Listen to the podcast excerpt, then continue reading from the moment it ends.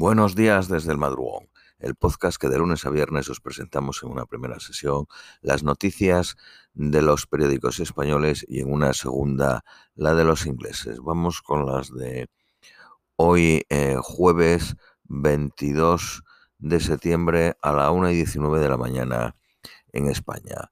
Periódico El País. Putin ordena una movilización parcial en Rusia para hacer frente a la contraofensiva de Ucrania. La medida afectaría a 300.000 reservistas con experiencia militar. El presidente ruso asegura que utilizará todos los medios al alcance, incluido el nuclear, para defender su país. El precio de los vuelos para abandonar Rusia se dispara tras el decreto de movilización para ir al frente. Las dudas sobre el alcance del reclutamiento y la falta de vías para salir del país generaron inquietud en los ciudadanos. Algunas rutas aéreas agotan sus billetes. La protesta en Rusia contra la movilización en Ucrania deja más de 1.300 detenidos.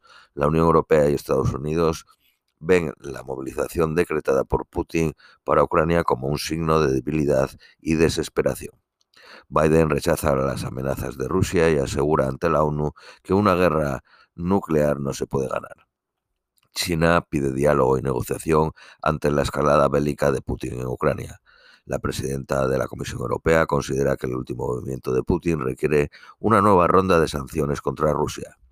Los ministros de Asuntos Exteriores de la Unión Europea se reunirán de urgencia sobre Ucrania esta madrugada.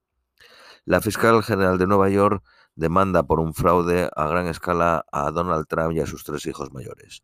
Hay indicios de que hincharon el valor de sus propiedades para engañar a los bancos y les pide una multa de 250 millones de dólares localizado el cadáver de la joven que desapareció en una academia de policía de Quito. Era una abogada de 34 años. Periódico ABC. Occidente quiere destruir Rusia y Rusia está dispuesta a utilizar todos los medios de defensa a su alcance para protegerse, amenaza Putin. Moscú incorporará filas a soldados de, de hasta 35 años y suboficiales de hasta 45 en una primera tanda. El líder checheno apoya la movilización parcial. Liz Truss confirma la liberación de cinco ciudadanos británicos en un intercambio de prisioneros de guerra. Un demoledor informe de la ONU pide que Maduro sea investigado por torturas y reprimir disidentes. Cancelado un vuelo con inmigrantes que se dirigía a la residencia de verano de Biden. Periódico El Economista. El Ministerio de Agricultura paraliza la denominación jamón serrano. El ministro de, Trabajo multa con 79 millones a Globo. Fuerza la firma a regularizar a 10.600 trabajadores y la, deja en una situación crítica. Vitalden pasa a ser eh, Donte Group. La Fed sube el precio del dinero 75 puntos básicos hasta situarlo entre 3 y 3,25 rebaja el Producto Interior Bruto para este ejercicio del 1.7 al 0.2 y aumenta dos décimas la inflación hasta llegar al 5.8. Periódico La Razón. La mayoría de los ucranianos en las zonas ocupadas no saben cuándo se celebrarán los referéndums. La farmacéutica Pfizer lanza una vacuna polivalente para la neumonía. El Vaticano rechaza la bendición eclesial de parejas gays. Vamos con las noticias nacionales españolas. Eh, Macarena Olona escuchó, eh, dije, dice, escucho lo mismo de, de la gente que ha dejado voz falta de respeto y de democracia interna. La secretaria general del grupo parlamentario niega estar echando un pulso a Santiago Abascal. Cuando pedía reunirme con él, se activó mi linchamiento. El, ministerio, el ministro de Exteriores español se reúne con el canciller de Venezuela pese a las denuncias de la ONU.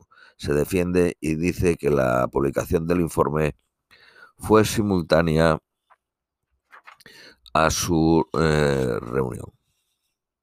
El gobierno la ofensiva fiscal del Partido Popular anunciando que explorará un impuesto a las grandes fortunas. El presidente de la Junta de Andalucía amenaza al gobierno con una contundente respuesta judicial si se entromete en la autorización en la autonomía fiscal andaluza. Los sindicatos insisten en que no queda más solución que movilizarse tras otra reunión de pacto de rentas sin avances. Partido Popular y Vox enmiendan a la totalidad la reforma del aborto y de la ley trans. Ciudadanos rechaza la inclusión de los vientres de alquiler como una forma de violencia contra la mujer. La ministra de Educación acusa al Partido Popular de alentar un sentimiento anticatalanista por sumarse a las manifestaciones en defensa del castellano. Las pymes españolas apuestan por el comercio digital. El 51% ya opera a través de Internet. España compromete 130 millones de euros para el Fondo Mundial para el SIDA, la tuberculosis y la malaria. Periódico La Razón. Sánchez le roba otra bandera a Podemos en la guerra fiscal. El Partido Socialista abraza el impuesto a los ricos que le negaba a sus socios para eh, ganar la batalla impositiva contra el Partido Popular. Murcia se une a Madrid y Andalucía y deflactará el IRPF. Reunión de alto nivel entre España y Marruecos en noviembre. Marlasca avala la proporcionada actuación que se hizo en Melilla, donde se produjeron 23 muertos. Esto es todo por hoy. Os deseamos un feliz jueves y os esperamos mañana viernes.